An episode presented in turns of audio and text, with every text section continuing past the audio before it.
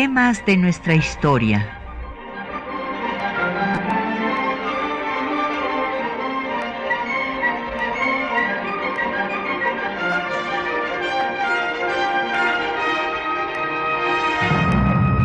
Un espacio que difunde el conocimiento del pasado para comprender nuestro presente. Programa a cargo de la maestra Patricia Galeana. Muy buenos días. Pues estamos a punto de acabar eh, pues eh, el mes de septiembre, de que se nos acabe el mes de septiembre, el mes de la patria. Y hemos venido dando cuenta desde el inicio del mismo de cómo se dio el proceso independentista de México, desde el movimiento autonomista criollo, la revolución insurgente de Hidalgo y de Morelos, la resistencia insurgente de Vicente Guerrero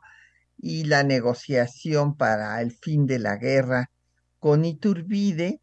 Y hoy vamos a hablar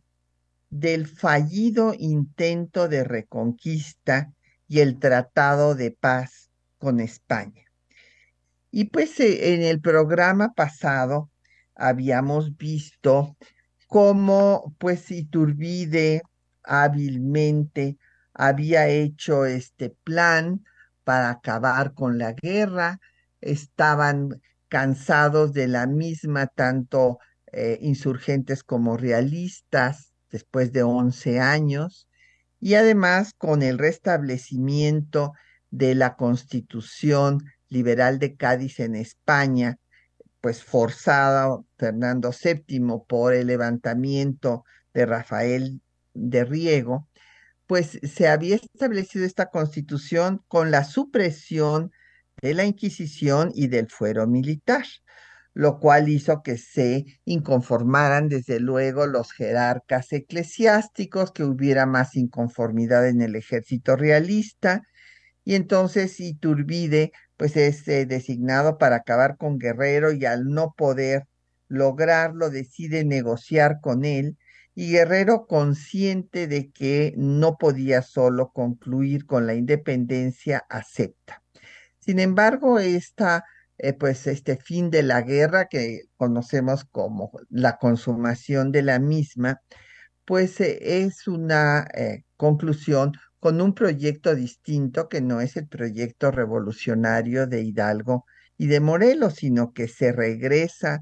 al eh, establecimiento de una monarquía, inclusive eh, pues ofreciéndole esta a Fernando VII, a los miembros de su casa dinástica, y eh, pues esto se hace tanto en el plan de Iguala como en los tratados de Córdoba, y cuando España rechaza estos tratados y desconoce las facultades de Onojú para eh, firmarlos, pues entonces viene el motín de la tropa que proclama a Iturbide eh, Agustín I y pues la, el Congreso, eh, pues presionado, acepta declararlo emperador y como bien escribió Lucas Alamán, pues se, le entronizó como se entronizaba a los emperadores en la decadencia del imperio romano por los gritos de la plebe, por un ejército que presionaba a un Congreso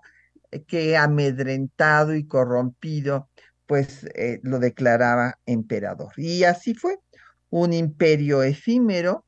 que tuvo 10 eh, meses de duración, si contamos la fecha en la que el Congreso, después del el motín de la tropa de Pío Marcha, eh, lo declara emperador,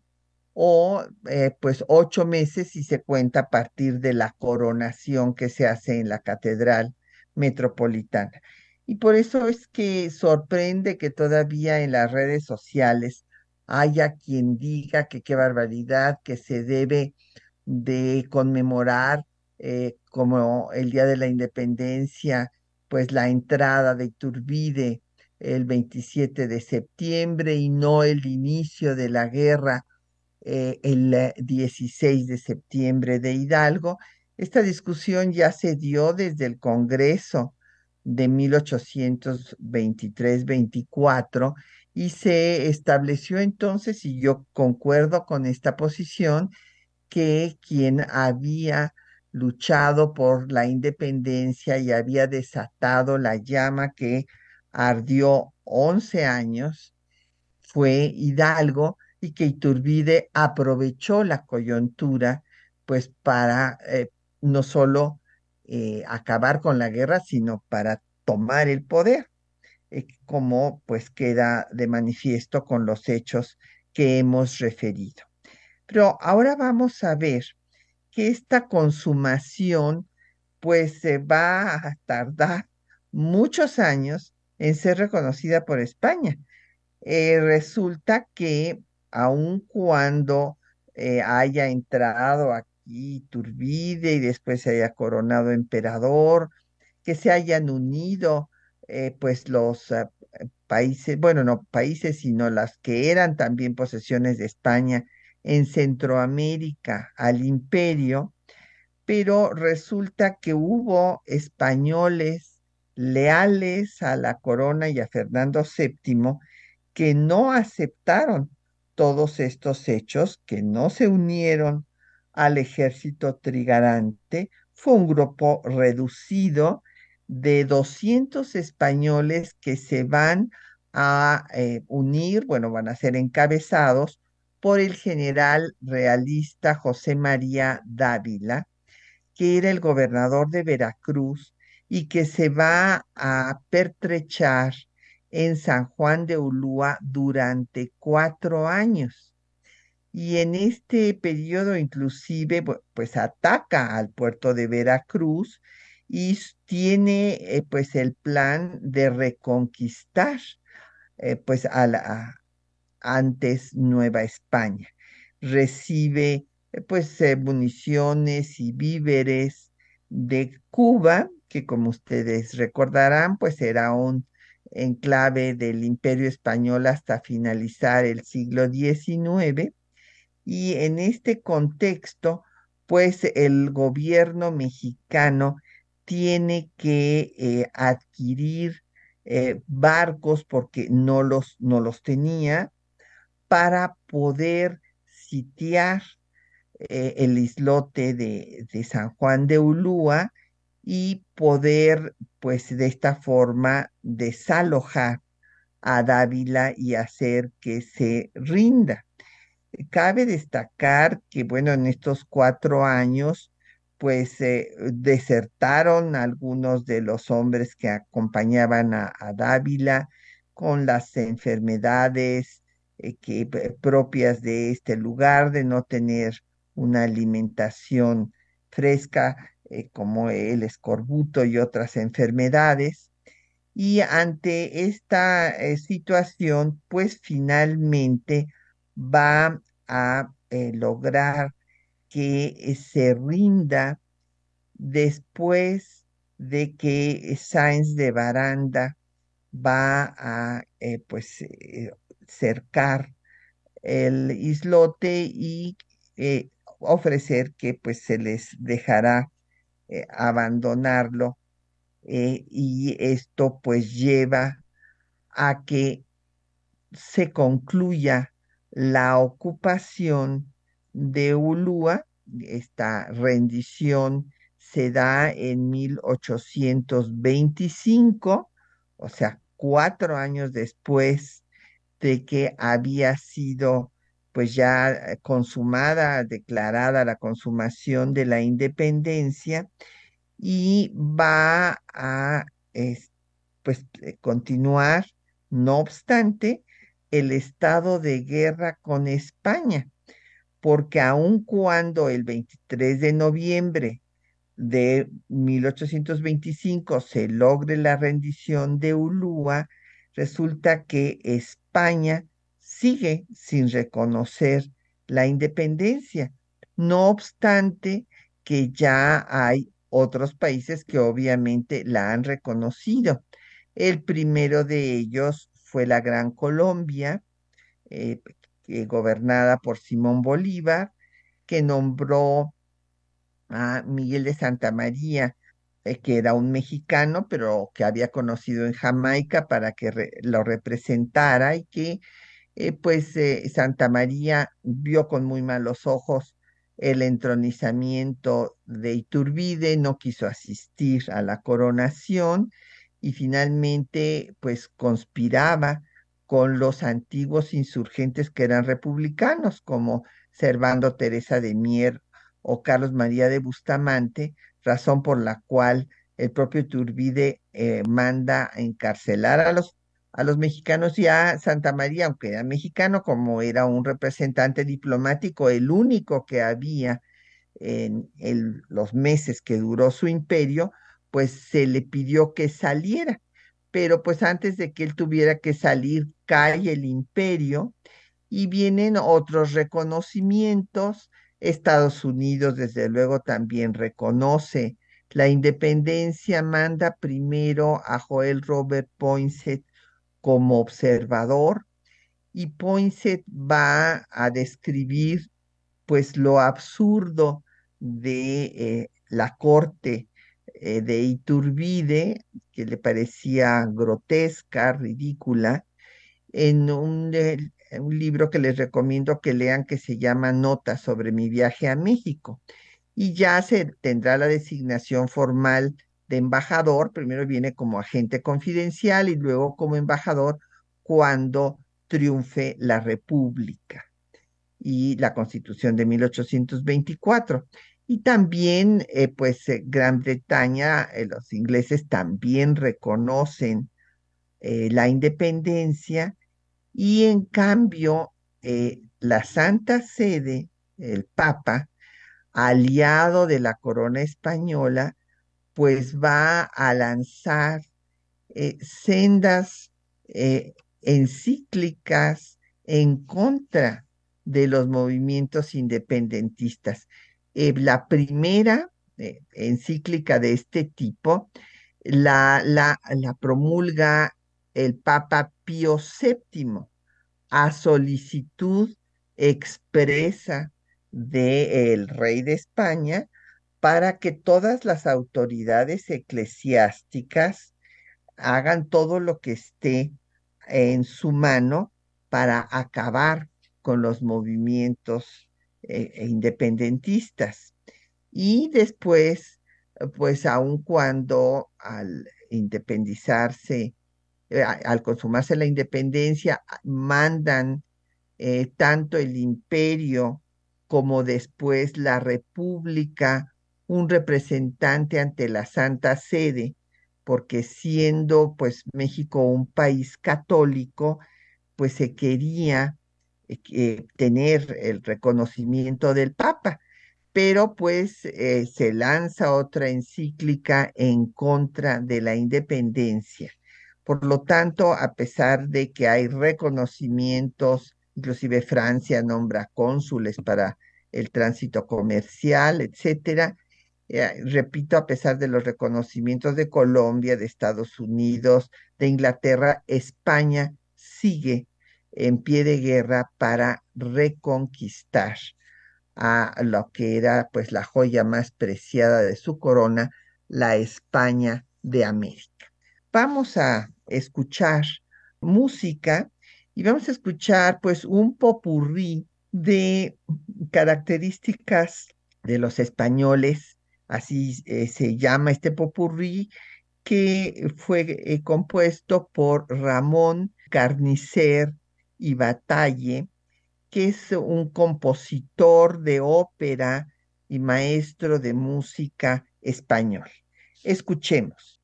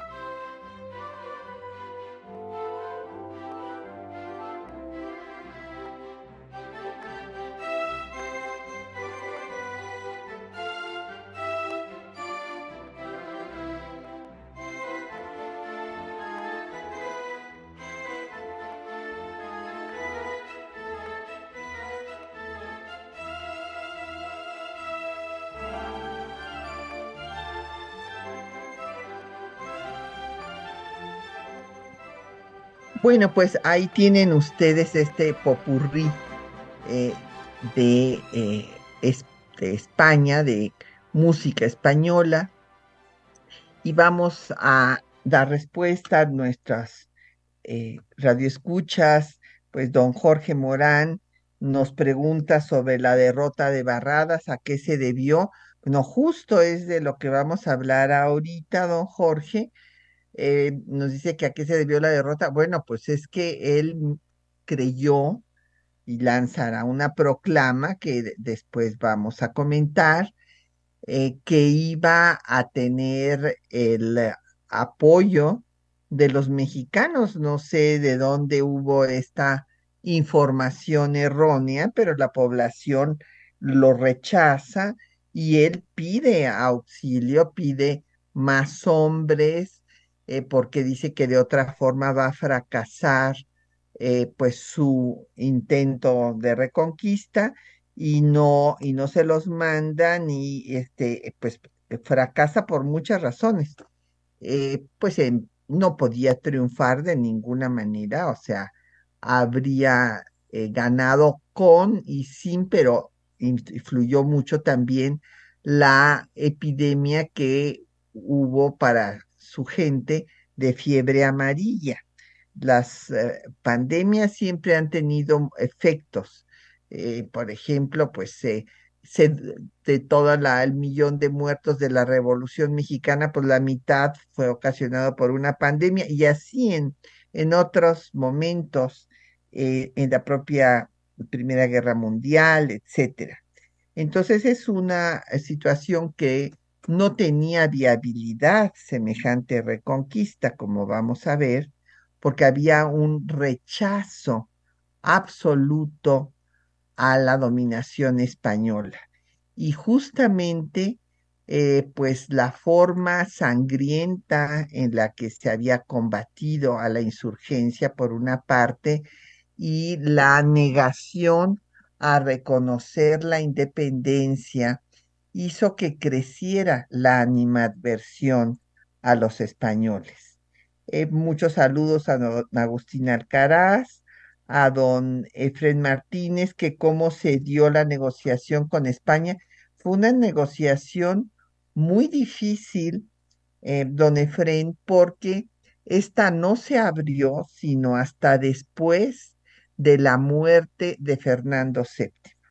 Sea, Fernando VII jamás aceptó eh, pues negociar, a pesar de que hubo también algunas voces que hablaron de negociar y de eh, reconocer las independencias. Fernando VII nunca lo quiso hacer. Acuérdense que incluso habíamos visto que había habido una propuesta muy inteligente del ministro de Carlos III, claro, antes de que llegara Fernando, mucho antes de que llegara Fernando VII al poder, eh, en, a finales del siglo XVIII, de que era imposible mantener, decía Aranda, posesiones tan extensas y tan distantes, que entonces había que formar tres grandes reinos independientes y poner a un miembro de, los Borbones en cada uno para formar pues lo que hubiera sido una comunidad iberoamericana, eh, comunidad iberoamericana que políticamente en realidad no existe, o sea, se han hecho una bola de cumbres y cada vez van menos jefes de Estado y eh, pues no, no llegan a nada. Hay una comunidad eh, iberoamericana, pues, eh, entre las, las personas de la academia, los intelectuales, etcétera, pero pues no se hizo esa, esa comunidad iberoamericana que había planteado Aranda y entonces eh, la negociación se va a dar eh, pues después de que muere Fernando VII en 1833 y va a llevarse a cabo entre 34 y 36. Entonces, pues primero veamos cómo se da pues eh, la expedición de Barradas. repito, había habido ya dos sendas encíclicas de los papas llamando a que eh, los pueblos de América permanecieran leales a Fernando VII y condenando eh, los movimientos de independencia. En ese escenario, pues el Consejo de, Gobierno de España con Fernando VII directamente planean la expedición de Barradas. Y esta expedición, pues, eh, se le asigna a eh, Isidro Barradas, que va a Cuba y se plantea que, eh, pues, como no había recursos, eh, el gobierno de, España no tenía recursos para financiar dicha empresa, ya desde ahí, pues, empieza obviamente mal, pues se decía que, eh, pues, se sacaran recursos de la, de Cuba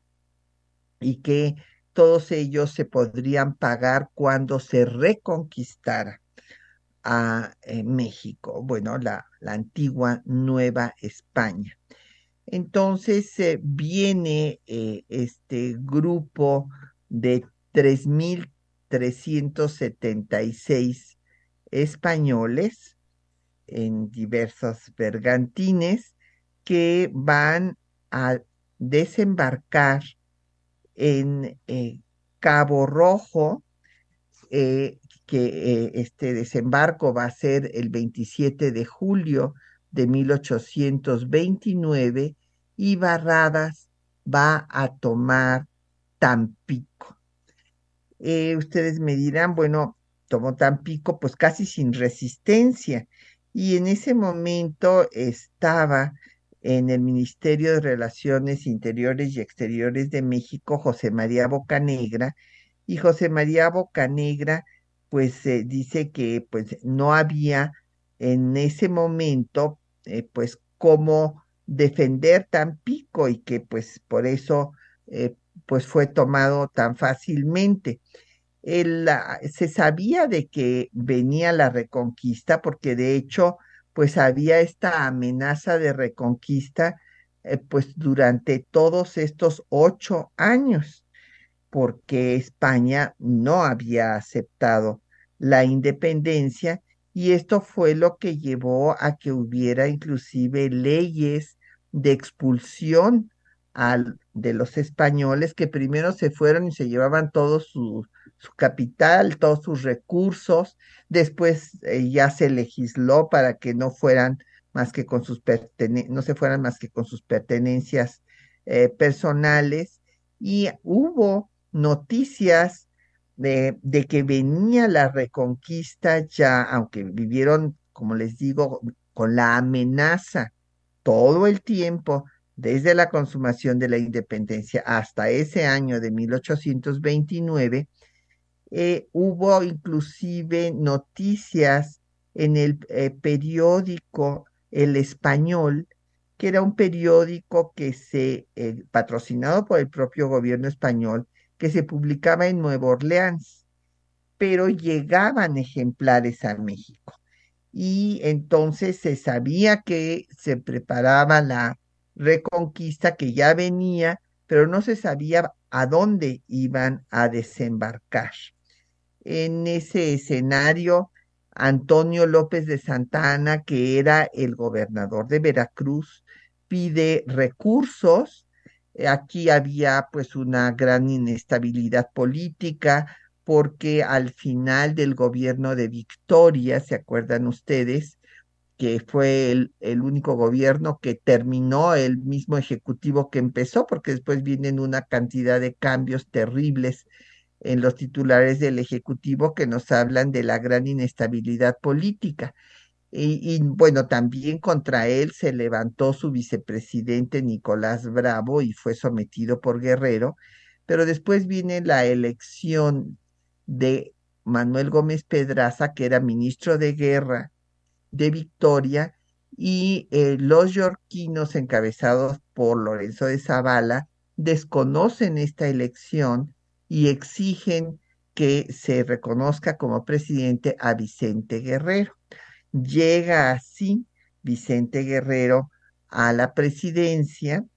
y este pues hay una situación muy tensa en la prensa, eh, tanto El Sol, que fue un periódico fundado justamente por Codorniu, este médico liberal español, que el que les estamos obsequiando el libro el día de hoy, el Correo de la Federación, estos eh, periódicos llaman a la unidad de todos los mexicanos, pues ante esta, eh, pues este embate de España. Eh, finalmente, pues cuando llega Barradas y se apodera de Tampico, pues Guerrero nombra a Santa Ana y a Manuel de Mier y Terán para que sean, queden al frente del Ejército de Operaciones de México en contra de este ataque de España. Y eh, pues eh, llegan y eh, va a haber una reunión que va a ser muy cuestionada después por España entre Isidro Barradas y Santa Ana y finalmente, pues Mier ataca a los españoles y estos se rinden en septiembre de 1829. O sea, el conflicto dura 47 días y Santa Ana informa del triunfo al presidente Guerrero. Vamos a hacer una pausa para escuchar pues eh, como, eh, bueno, ya lo que había mencionado, España desconoció los tratados de Córdoba firmados por su representante Juan O'Donoghue eh, y por lo tanto la independencia, cómo se mantuvieron los españoles en Ulúa hasta 1825 y el intento de reconquista de 29 y cómo Santa Ana avisa del triunfo el 11 de septiembre al presidente Guerrero. Y empieza la negociación para la paz después de la muerte de Fernando VII en 1833, firmándose el Tratado de Paz hasta el 28 de diciembre de 1836. Escuchemos.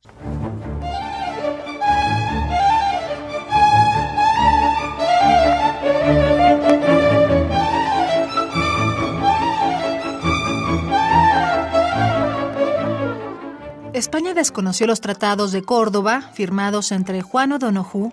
jefe político superior nombrado por las Cortes Españolas, y Agustín de Iturbide, y por ende desconoció la independencia de México en 1821.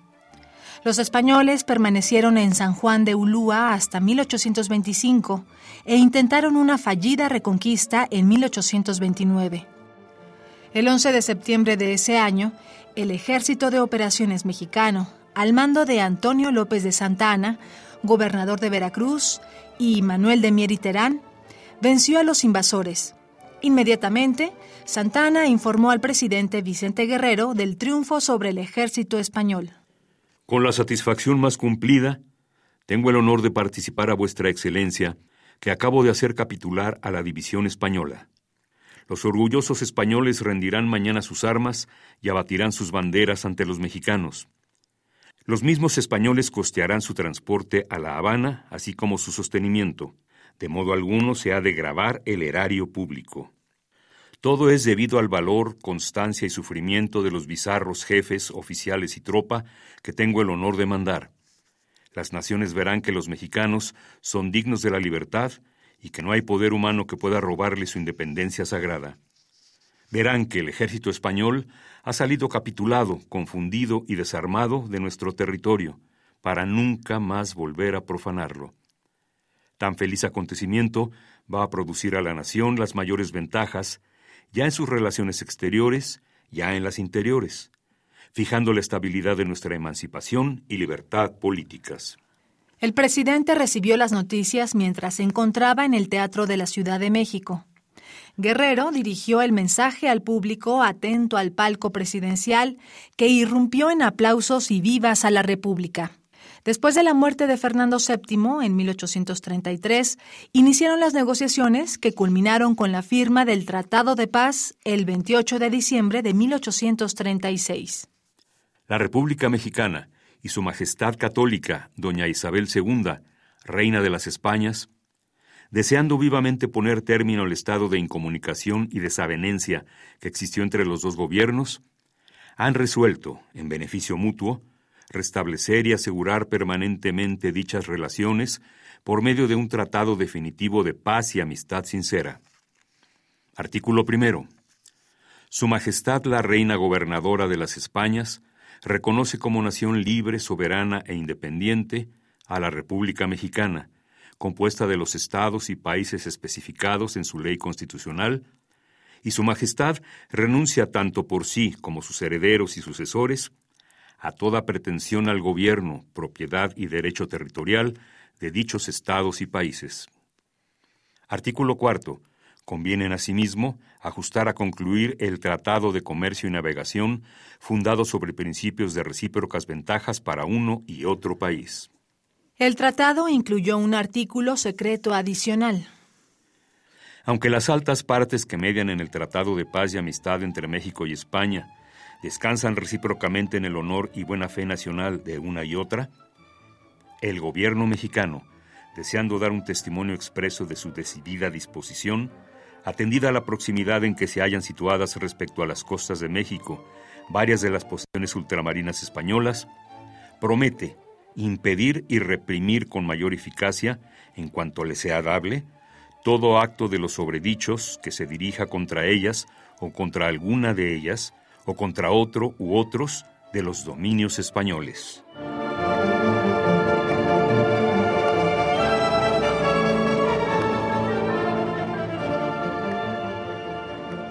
Bueno, pues ahí tienen ustedes pues cómo se dio finalmente esta firma del Tratado de Paz. Y nos han llegado también más eh, preguntas a través de, bueno, pues la X, como se llama ahora, eh, Citlali Leiva nos pregunta que cuál fue la reacción del pueblo frente a la reconquista. De rechazo, Citlali, este, esto inclusive lo escribe el propio Barradas, que no fue este, apoyado por la población, sino al contrario, rechazado y que por eso necesitaba más ah, ah, hombres, más recursos, etcétera, que porque si no, eh, la empresa iba a fracasar. Eh, doña Emma Domínguez nos pregunta que qué papel jugó Cuba. Bueno, hay que recordar que Cuba era, un era parte del imperio español. Entonces, pues de ahí eh, es de donde sale Isidro Barradas con eh, municiones y con la gente y demás. Y también hay que decir que algunos de los españoles que habían sido expulsados de México se unen a la expedición. Y doña Viviana Cruz nos pregunta que, qué papel jugó Estados Unidos, que si no apoyó a México. No, Estados Unidos no tuvo ninguna participación, pero la verdad es que eh, pues el conflicto se eh, cesa muy rápidamente en 47 días, como les digo, entonces no hubo ni siquiera tiempo de que se pidiera ayuda a Estados Unidos, ni se necesitó realmente. Y eh, pues déjenme decirles que a Isidro Barradas lo eh, condenan a muerte, o sea, y, eh, por haber aceptado entrevistarse con Santa Ana, pues en el gobierno español creen que hubo un acto de traición y que este, por esto debería de ser juzgado y ejecutado. Se da orden de aplicarle la pena máxima cuando regrese a Cuba. Eh, Barradas eh, salió después de pues rendirse a Nueva Orleans y, pensaba regresar a España, pero finalmente se queda en Marsella cuando se entera de esta orden de aprehensión y de eh, pues juzgarlo como traidor a la patria, cosa que él asegura que de ninguna manera es cierta ni justa. Es muy interesante ver que cuando muere eh, Fernando VII, él escribe varias cartas a Fernando VII diciéndole que jamás faltó a la lealtad a la corona española y que si tuvo que rendirse fue porque no había condiciones de, sacar adelante la empresa de reconquista. Y este, la verdad es que, pues sí, tenía razón. Como les decía, pues no, no hubo, se pensaba, quién sabe en qué fundamento, que la población iba a apoyar el intento de reconquista, porque inclusive él en su proclama les dice que deben después de ocho años de estar mal alimentados, que ahora regresen a la dominación, bueno, y a la lealtad a Fernando VII, señalándoles que a la población que les ha ido muy mal con la independencia y que deben de regresar a formar parte del imperio español, pero eh, pues hay un rechazo de la población. Y él advierte que si no le mandan er, este, refuerzos, cosa que no le envían,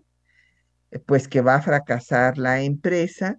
y de todas maneras la, el que se haya reunido con Santa Ana fue muy mal visto, se pensaba que podía aprender a Santana cuando se reunió con él, cuando esto no era posible, porque el, que tenía el contingente en ese momento pues era Santana, y hay este ataque de Mier y Terán, como les digo. Entonces, pues Barradas no regresa a España nunca, eh, se la pasa escribiéndole a Fernando VII hasta que Fernando VII se muere, y entonces el hermano de Fernando VII, eh, Carlos, eh, pues inicia las guerras carlistas en contra de la hija de Fernando, de Isabel, porque considera que el trono le corresponde a él, e incluso invita a Barradas a que se una a su ejército. Y fíjense que Barradas no acepta porque dice que él va a morir siendo leal a Fernando VII, cosa que sucede, muere en Marsella en 1835 y nunca regresó a España. Y bueno, pues aquí en, México, en ese momento, pues se celebra, desde luego, como ya vimos, eh, la rendición eh, de Barradas pero no crean ustedes que Fernando VII se dio por vencido. Él llegó a planear otra expedición de reconquista en 1830, pero eh, vienen una serie de hechos que van a hacer que posponga sus planes. Derrocan en Francia a Carlos X y sube Luis Felipe de Orleans y por esta razón Fernando VII pues sigue, tiene que posponer la expedición de reconquista, no contaba con suficiente apoyo político ni económico. Y en 31, eh, pues viene el Papa Gregorio XVI, que por primera vez va a nombrar obispos. Resulta que eh, pues de la guerra insurgente, muchos obispos se habían ido mm, eh, del territorio novohispano, otros se habían muerto y los otros papas, pues con su alianza que tenían con España, eh, querían nombrar obispos impartibus, que son los que se designan para tierras de infieles. Entonces, pues en la propia clerecía, aquí eh, los miembros de la jerarquía eclesiástica eh, mexicana se opusieron y finalmente ya con Gregorio XVI va a haber nombramiento de obispos. Y pues en 31 Francia reconoce la independencia. Y bueno, pues como decimos, dijimos ya después de la muerte de Fernando VII, empiezan las guerras carlistas y el Consejo eh, de Gobierno español recomienda entablar relaciones con las naciones que se habían independizado, viendo la forma de sacar provecho de la negociación, desde luego. Y eh, bueno, pues esto lo veremos después de escuchar otro poco de música. Ahora vamos a eh, escuchar música mexicana, Ecos de México de Clemente Aguirre. Es una marcha militar que se compuso también para pues eh, orquesta sinfónica y bandas militares hay que recordar que Clemente Aguirre fue compositor y director de orquesta, originario de Guadalajara, y fundó la Sociedad Jalisciense de Bellas Artes y la Sociedad Filarmónica de Jalisco. Escuchemos.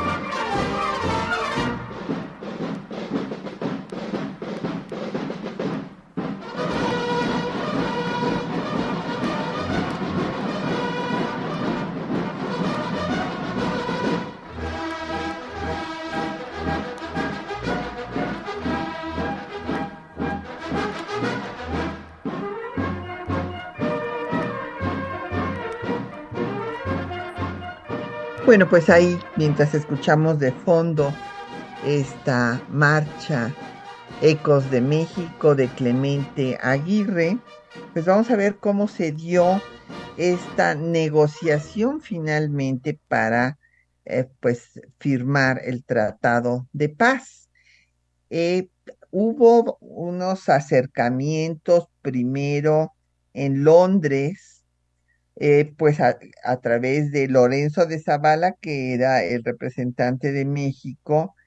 y eh, después en París, eh, y allá en París se reúne Zavala con los representantes de Nueva Granada, Chile y Bolivia para actuar conjuntamente. Y había un punto muy importante, no aceptar ninguno dar indemnización alguna al gobierno español, porque cobraban, en pocas palabras, querían cobrar el reconocimiento de la independencia. Finalmente, al que se le nombra para hacer la negociación es a Miguel Santamaría. ¿Se acuerdan ustedes? Este mexicano que entabló amistad con Simón Bolívar en Jamaica y que por eso lo nombra representante de la gran la Nueva Granada eh, aquí en México durante el imperio de Iturbide, que era pues republicano, que conspiró con Mier, que luego le eh, dijeron que se tenía que ir porque estaba interviniendo en asuntos de política interior y finalmente cae el imperio y Miguel de Santa María ya decide quedarse en México. Y entonces va a ser designado eh, por José María Gutiérrez de Estrada, que estaba encargado de las relaciones exteriores, para negociar pues el tratado de paz con España. Y Gutiérrez de Estrada le manda una carta, le da una carta a Miguel de Santa María para que le entregue al ministro español de, la Rosa, en donde le dice que pues se tienen que reconciliar dos pueblos que son hermanos por el lenguaje, por la religión, y bueno, y desde luego que no se, eh, las instrucciones es no aceptar ninguna indemnización. Eh, pues finalmente, en diciembre de 1834, las cortes españolas van a reconocer la independencia. Eh, sin embargo, pues esta eh, va a todavía tardar la negociación y eh, pues se firmará el Tratado de Paz hasta 1836. Cabe destacar que pues ya enterada eh, la Santa Sede de que España finalmente va a reconocer la independencia, pues entonces también va a aceptar eh, pues al representante de México, que va a ser Manuel Díez de Bonilla. Eh, cabe destacar que fueron tres papas los que se pasaron, bueno, pues exhortando a todas las antiguas posesiones de España en América a que le regresaran a la lealtad a Fernando VII y que dieron sendas encíclicas condenando los movimientos insurgentes y después condenando las independencias. Estos tres papas fueron Pío VII, León XII y Pío VIII. Y fue hasta Gregorio XVI cuando pues ya al recibir a Manuel Díez de Bonilla, porque los otros papas ni siquiera querían recibir a los representantes de México porque, bueno, pues eh, la decisión política era seguir pues apoyando a su aliado, el imperio español. Y entonces ya en este Gregorio XVI recibe a Manuel Díez de Bonilla y en el mismo mes que la Santa Sede reconoce la independencia, pues ese, eh, también el 28 de diciembre de 1836, cuando se firma el Tratado de Paz en el que se reconoce finalmente la independencia de México. Y eh, pues hay que eh, destacar que el gobierno mexicano sí reconoció pagar la deuda que había contraído el gobierno virreinal.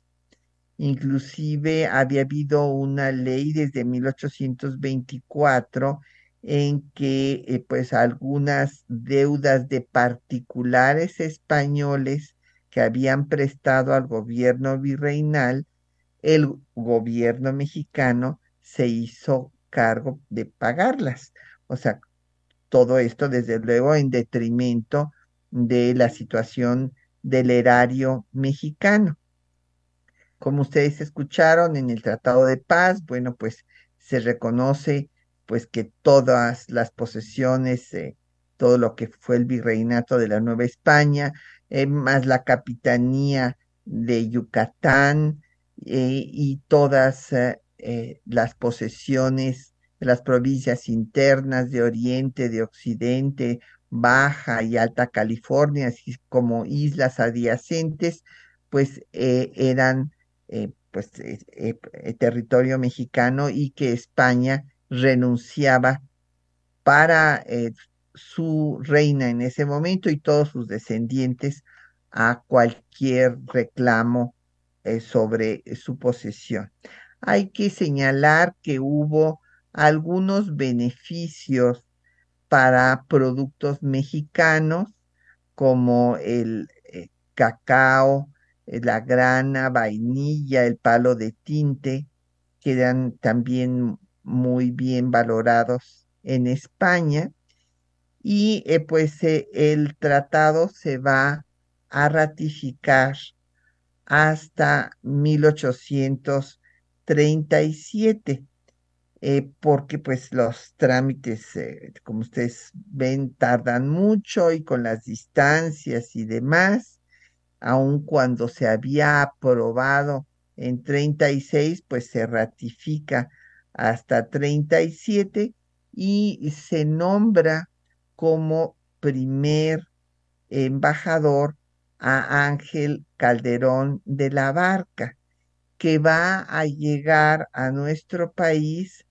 hasta 1840, cuando está en el gobierno Anastasio Bustamante. Y bueno, su esposa después te escribirá eh, un texto que recomiendo a todos que lean porque pues va a hacer un eh, análisis muy interesante de la vida en México y de la sociedad mexicana. Eh, lamentablemente, pues este retraso tan grande en hacer la paz y reconocer la independencia, pues hizo que hubiera una serie de leyes en contra de los españoles, que se les expulsara. Eh, bueno, primero, como les decía, se fueron con sus recursos, lo cual eh, contribuyó a la descapitalización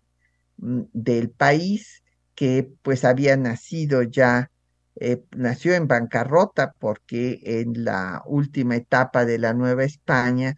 pues eh, por todas las guerras en las que se había involucrado la corona, pues se les pedía una serie de contribuciones forzosas, la consolidación de vales reales, etcétera, y todo ello pues hizo que la situación eh, de la última Nueva España no fuera de bonanza, además de las sequías eh, de las que ya habíamos hablado, que pues había pronosticado eh, el virrey Revillagigedo que si se daban podía haber una explosión social, como en efecto se dio. Entonces, pues sí, el país nació en bancarrota, y el que se fueran los capitales españoles, pues contribuyó a ella y después el tener que asumir eh, las como propias del gobierno mexicano las deudas que habían eh, que había contraído el gobierno virreinal también incrementaron pues una situación deficitaria en el erario mexicano. Y otro tema pues que fue el que creciera esta animadversión a los españoles, pues debido al no reconocimiento de la independencia y pues a este intento fallido de reconquista. Eh, pues esto además alimentó en particular dicha animadversión, pues el grupo más radical al, eh, al respecto fue el de los yorquinos, de los masones yorquinos y eh, todo esto va desde luego a hacer que sean más difíciles después las relaciones con España. Pero pues eh, este proceso, como ven, llevó 15 años, así es que 15 años después de los 11 de guerra, hubo todos estos años de amenaza de reconquista que esto tuvo otro efecto importante, el entronizamiento del militarismo. Y desde luego la fuerza de la iglesia, porque la iglesia pues era un desideratum en esta materia, porque también estaba vinculada con las órdenes que recibía desde Roma, pero el militarismo va a cobrar una gran fuerza debido a esta amenaza de que venía la reconquista. Entonces, desde luego, pues los militares se vuelven en el desideratum y bueno, el personaje central va a ser Antonio López de Santa Ana, que fíjense, habiendo sido un general, un eh, militar eh, realista, se vuelve trigarante y después antiturbidista. Y de hecho la caída del imperio, pues el movimiento más fuerte va a ser el del plan del Veracruz y después pues será el caudillo que entre y salga del, del, poder eh, durante pues las primeras décadas del siglo XIX de la formación del Estado mexicano. Pues ya este, se nos acabó el tiempo y pues este, les queremos dar las gracias a los compañeros que hacen posible el programa.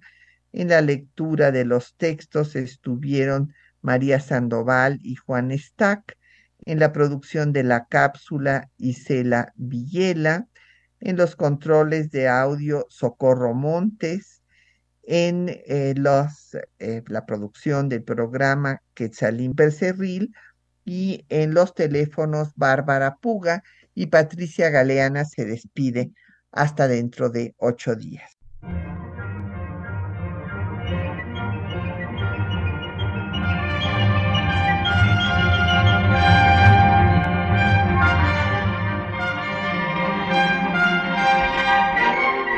temas de nuestra historia.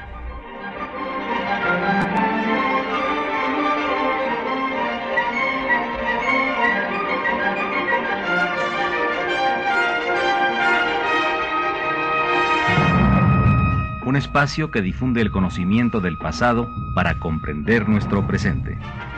Programa a cargo de la maestra Patricia Galeana.